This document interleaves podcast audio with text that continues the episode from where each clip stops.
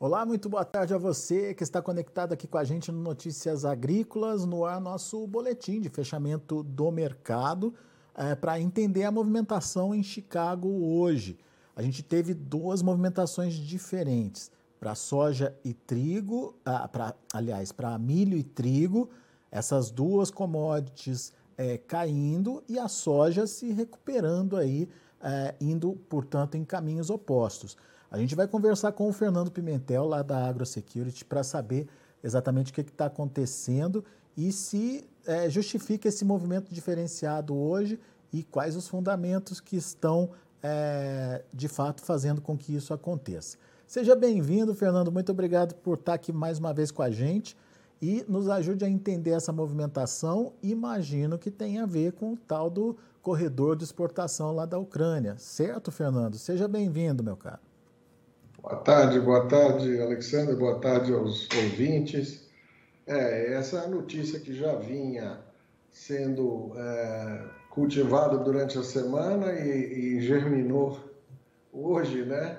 É, de fato, lá na, na, Turquia foi assinado o acordo entre o primeiro acordo é, firmado entre as duas, os dois, os dois países depois do conflito iniciado então, Ucrânia e Rússia assinaram esse acordo, um acordo que vai permitir que, que três portos da Ucrânia embarquem os grãos que já estão colhidos e armazenados, é, que são basicamente soja, desculpa, milho, trigo e, e, e girassol, né? Que não, não especificou muito bem as quantidades, mas é em torno de 20 milhões de toneladas. É, e, e, esses, esses grãos é, partiriam desses portos, principalmente do porto de Odessa, é, e os navios que fossem embarcar esses, esses que irão embarcar esses, esses grãos teriam que passar por uma inspeção que será feita por militares é, é, turcos que vão verificar se não está sendo levado nenhum tipo de suprimento militar para a Ucrânia. Uma vez liberado o navio, ele vai atracar e, e, e carregar e sai do porto é, com um, um navio é, como um piloteiro, né, um navio é, que vai orientar esse navio comercial, esse navio é, graneleiro, mas é um navio, esse que vai adiante é um navio militar que vai, é, vai navegar num caminho fora das minas. Essas minas não vão ser retiradas, elas vão. É, existe sempre um, um, uma guia, né, um, uma, um mapa onde essas minas estão localizadas e esse navio irá orientando à frente o navio que vem atrás é, para que ele saia dessa zona de risco é, sem colidir com, a, com as minas até entrar no mar mais aberto sem que essas minas possam é, corresponder a risco. Aí ele segue para o Mediterrâneo e, e, e para os seus destinos. Né? Bom, isso teoricamente, né, Fernando? Está tudo é, sendo, sendo assinado para que de fato essa, essa condição aconteça. É, a partir de agora, acordo assinado, a gente vai ver esse mercado ainda pressionado, mais pressionado do que a gente já viu para milho e trigo principalmente? Ou você acha que agora está resolvida essa questão? A gente já tem é, uma certeza, pelo menos entre aspas, né, é, de qual o volume que vai ser é, é ofertado aí e, portanto, isso acalma o mercado? Bom, no acordo reza que a Ucrânia poderá embarcar 5 milhões de toneladas mês. Né? É, bom, não vai ser de imediato, porque a Ucrânia, inclusive, pediu alguns dias, se eu não me engano, 10 dias, para deixar ali os portos em condições operacionais. É, a partir daí entra toda essa questão que eu falei, que é, é esse procedimento é, de proteção do navio com a orientação de um navio militar adiante. Então, é, ou de um militar embarcado em um navio, enfim, não sei exatamente como isso será construído, mas de qualquer forma, é, o primeiro impacto já foi, né? Que bom, ok, vai liberar esse, esse estoque, esse inventário de produtos para o mercado. Isso já joga o, o, o mercado uh, um pouco mais para baixo, acalma o mercado no sentido de que, ok, eu tinha excluído essa possibilidade é, de operar esse grão que está lá. Ele agora vai ao mercado. Bom, mas se ocorreu um incidente no caminho, vamos supor que, ai, eu espero que não, mas que um, um desses navios vá colidir com uma mina e naufraga ali, ou, ou fica variado, uma coisa do gênero. Vai impactar de novo o mercado, porque até que se discuta como é que vai proceder, os embarcadores, os, o, o, provavelmente os, os, os, os é, proprietários dos navios, né, eles vão começar a questionar, a seguradora não vai cobrir esses riscos com certeza, quem que vai ficar com esse prejuízo, não é? é então, é, todas essas questões podem de novo ser colocada no preço, porque isso pode retardar a logística, enfim. Então, é, não é um processo trivial, corriqueiro, que o mercado vai conviver facilmente com isso. Então, por enquanto, eu digo a você, legal, agora o mercado é, absorveu, é, colocou o mercado para baixo, você vê aí que a, so, a soja já voltou a subir, porque ela não está tão diretamente impactada por esses estoques aí, mas se você olhar o milho e o trigo, eles seguiram em queda hoje, né? por causa da notícia e é, eles agora devem nivelar aí é, nesses patamares. Bom, a, agora é esperar os próximos dias para ver essa, essa, o início desses primeiros embarques aí, ver como é que vai funcionar. Pelo menos a gente já tem uma notícia boa, que não, esses grãos não vão ficar parados lá ocupando os espaços, correndo o risco desses armazéns serem atingidos por, por, por bombas ou mísseis, etc. E, e também está ali, já começa a entrar no fluxo do negócio e, e, e vai ao mercado e, vamos aí tentar conter um pouco dessa crise, é, essa crise alimentar, né? Muito bem. Agora, você mesmo citou aí a soja indo na contramão né, desse mercado. O que, que prevaleceu hoje no mercado da soja que justificou essa, essa diferenciação aí da, da, do milho e trigo? Caiu demais ontem, né, Alexandre? Então o mercado deu uma compensada hoje, né? 14 centavos, ontem caiu muito, então hoje deu, devolveu um pouco. Normal, né? Eu acredito que seja uma compensação normal. Estamos entrando no fim de semana, tem previsão de chuva, mas precisa ver o volume que vai entrar, né? Temos mas também acha... uma previsão de uma temperatura um pouquinho mais amena. Então vamos ver se tudo isso aí se confirma durante o final de semana. Mas você acha então que a soja fica agora mais sujeita aos fundamentos, então, Fernando? Eu acredito que agora a soja vai, vai ao weather market, né? fica ali na condição dos fundamentos de clima e demanda, né? que está bem fraca também. Né? Nós temos aí que ter, ter em perspectiva que a, que a demanda realmente está abaixo do, do normal né? para essa época do ano. Quando a gente fala em demanda, óbvio que a gente entende aí que a China é a grande responsável aí por essa demanda. É, na sua opinião, a China está com problemas ou é só uma questão pontual de ajuste mesmo do, do mercado por causa dos lockdowns? Enfim, qual que é a sua expectativa em relação à demanda chinesa, Fernando?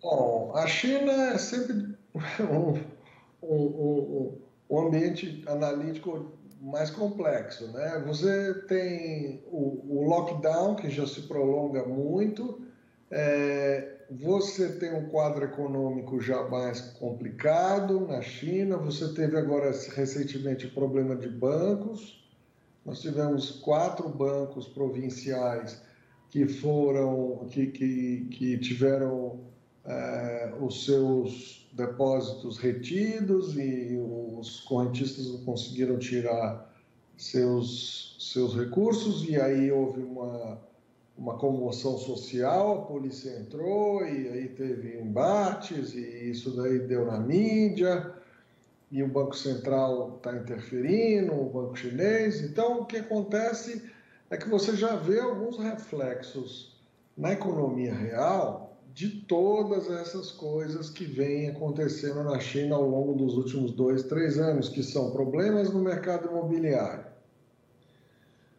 excesso de alavancagem das empresas chinesas, né? É um mercado chinês tem um nível de regulamentação menor do que muitos outros mercados importantes financeiros. Então, eles foram melhor, começaram a apertar o torniquete alguns anos atrás, a botar mais regulação no mercado, mas isso tem um certo um certo delay, um certo tempo para você ter os, os seus é, o, o retorno, os efeitos disso sentido. Então, é, você tem um mercado imobiliário muito alavancado, você tem um, um, um, segmento de consumo também muito forte, aí você tem uma, agora uma intervenção estatal né, no, no, mercado, você tem então, aí, aí você começa a ter os efeitos disso, desses movimentos rápidos, essas canetadas, né?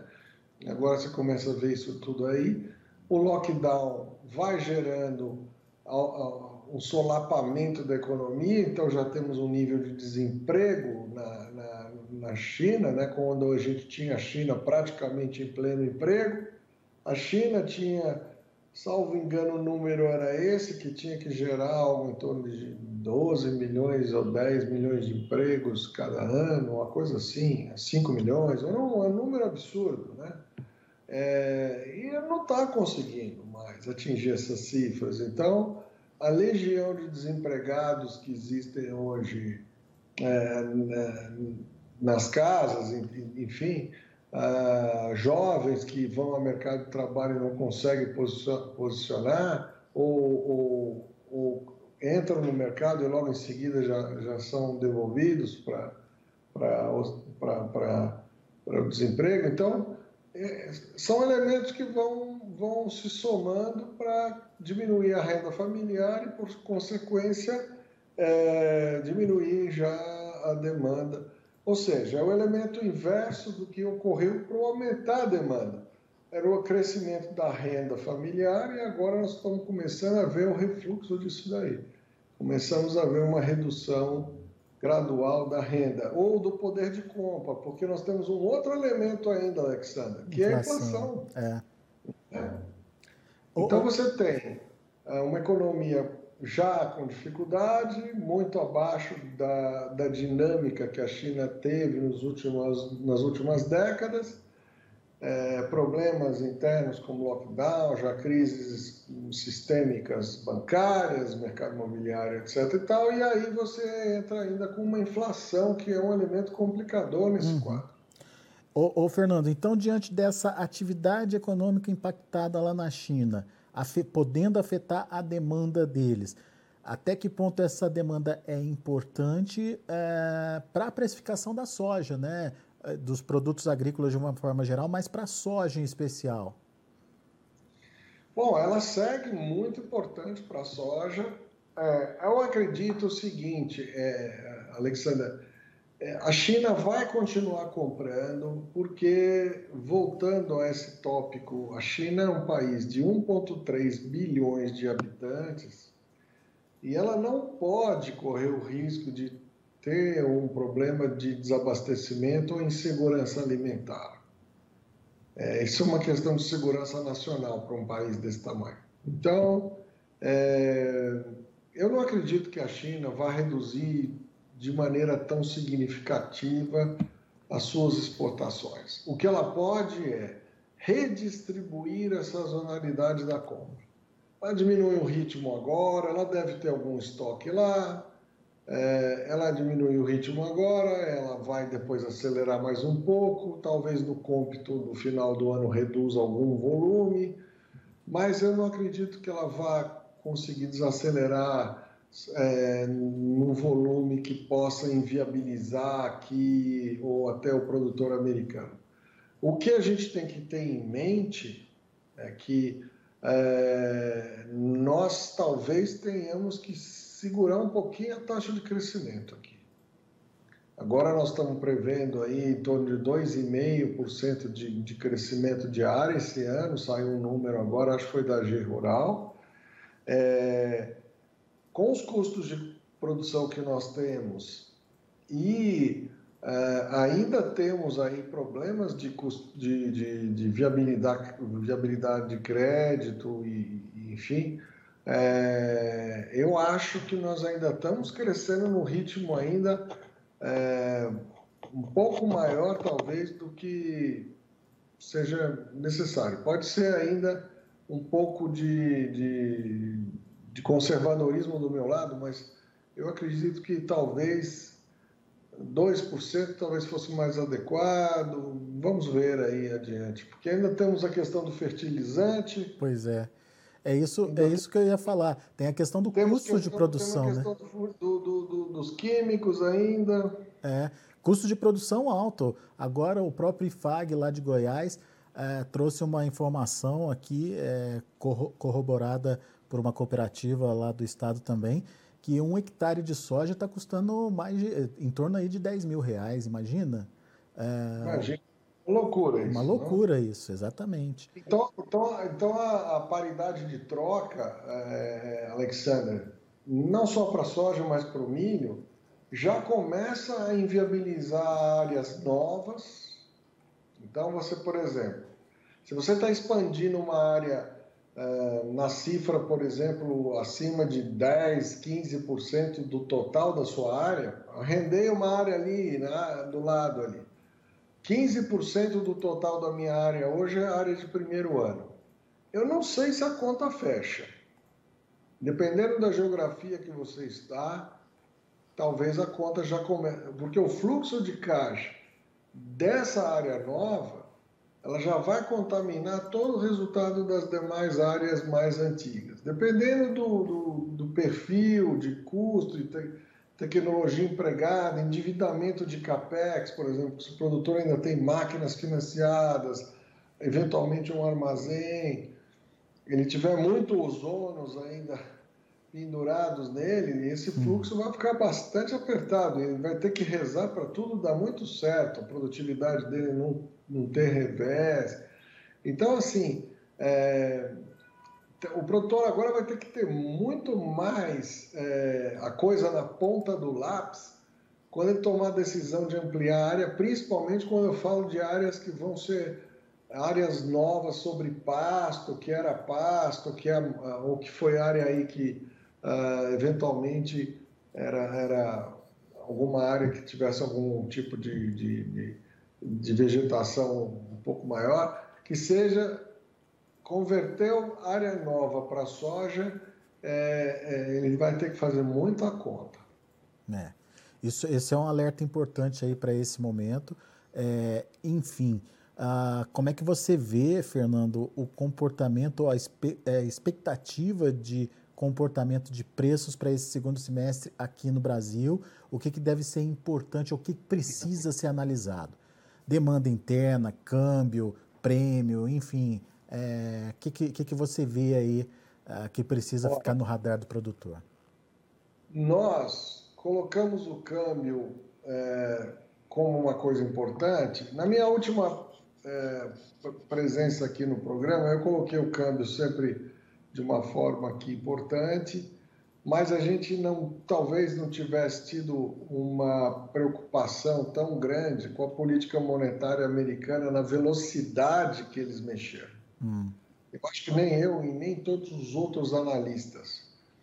A gente ficou olhando muito mais para a perspectiva é, da elevação do dólar e que de fato se confirmou, estamos com ele a 5,50 agora, e, e se o Fed continuar aumentando a taxa de juros, nós vamos ter a 6, provavelmente até, até o final do ano, e dependendo ainda de algumas eventuais mexidas na, na, na, questão fiscal brasileira aí no ano de eleição. Podemos chegar a seis aí, quem sabe. Mas o grande problema é um problema que a gente vê aversão a risco, não é?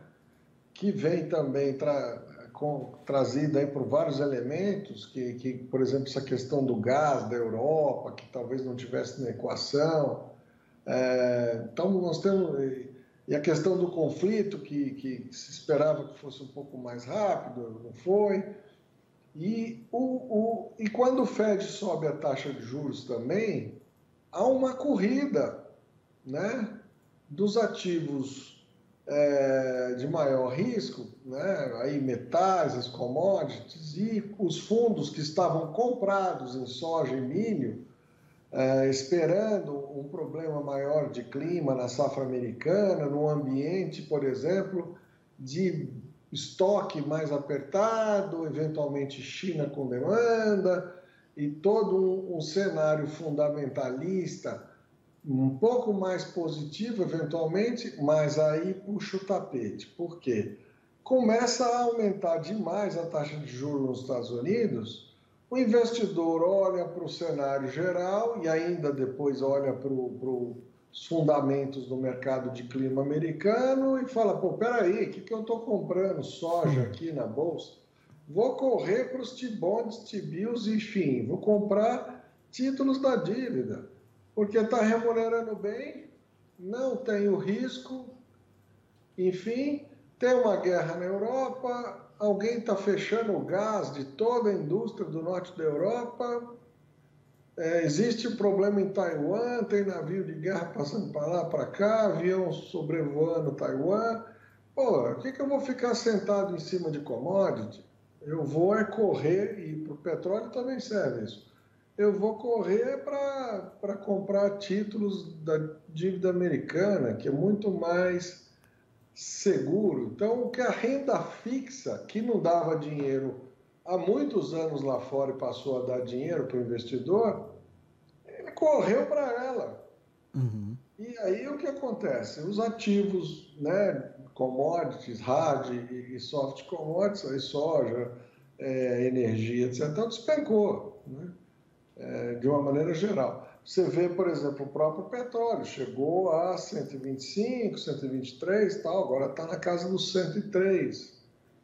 É, exatamente porque o pessoal foi esvaziando esses ativos, fugindo para a renda fixa. Ou seja, a gente tem essa, esse, essa movimentação que é favorável para o Brasil exportador, certo, Fernando? É, é porque é o seguinte, se você olhar a soja, por exemplo, para o americano, vamos dizer, para o produtor do meio oeste, esse está apanhando de cinta, porque, imagina, a soja, acho que nos últimos 30 dias deve ter desvalorizado algo em torno aí dos 20%, talvez, entre 15% e 20%. E, e, e o milho foi pior, entre 25% e 30%, nos últimos 30 dias. Aqui, por exemplo, o milho, acho que a gente perdeu talvez 15, né? 15 ou 20, né? Uh, e a soja talvez uns 10, 12, talvez entre 12, 12% talvez. Então, por quê? Porque a gente teve uma compensação do câmbio, né? uhum. né? Então, no bolso do nosso produtor não impactou da mesma forma que impactou no produtor americano.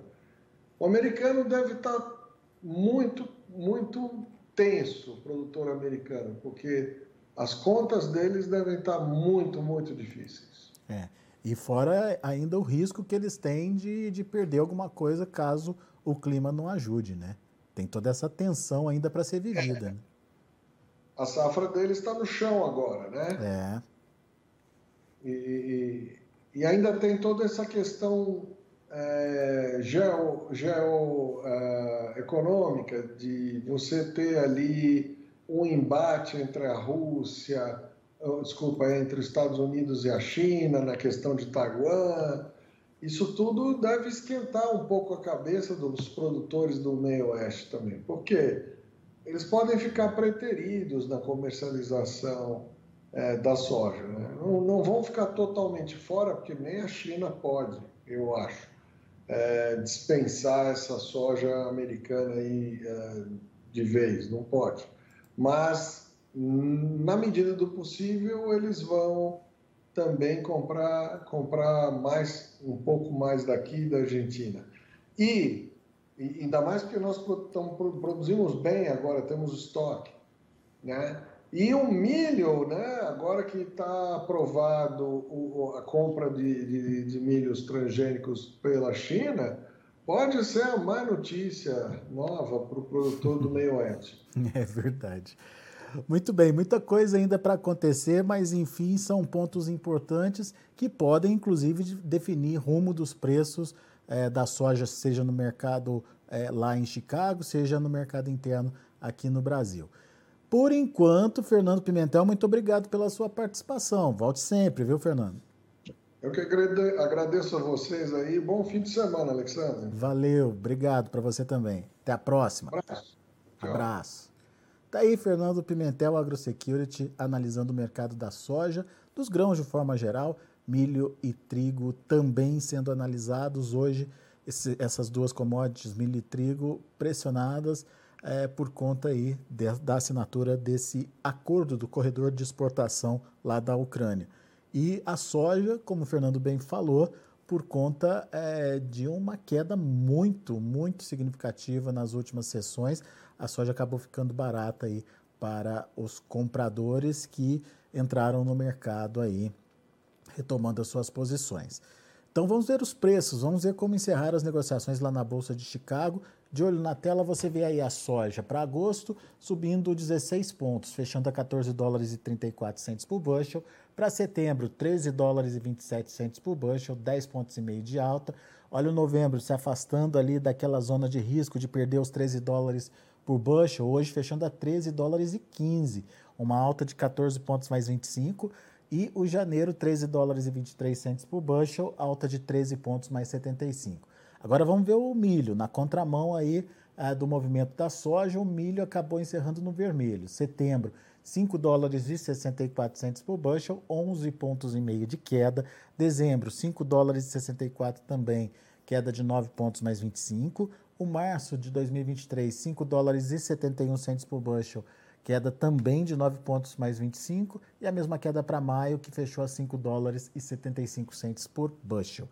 O trigo também foi pressionado pela questão do corredor de exportação e caiu bem mais forte aí que o milho, por exemplo. Setembro fechou a 7 dólares e 59 centos por bushel, perdendo 47 pontos mais 25. O dezembro, 7 dólares e 77 centos por bushel, 44 pontos mais 25 de queda também.